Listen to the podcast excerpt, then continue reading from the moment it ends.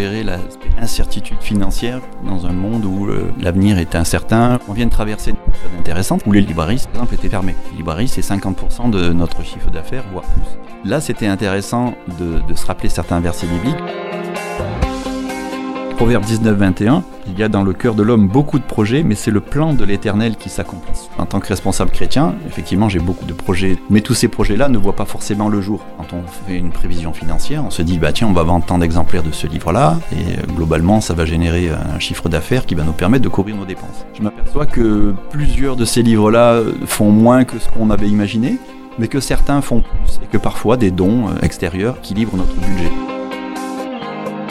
On a des projets, mais la réalisation, elle est souvent différente, mais le Seigneur nous surprend par la façon dont il va équilibrer nos comptes. Donc notre responsabilité, c'est de travailler, de travailler dur, de travailler bien, mais aussi de lui faire confiance sur la façon dont il va répondre à nos besoins en fait pour équilibrer nos comptes.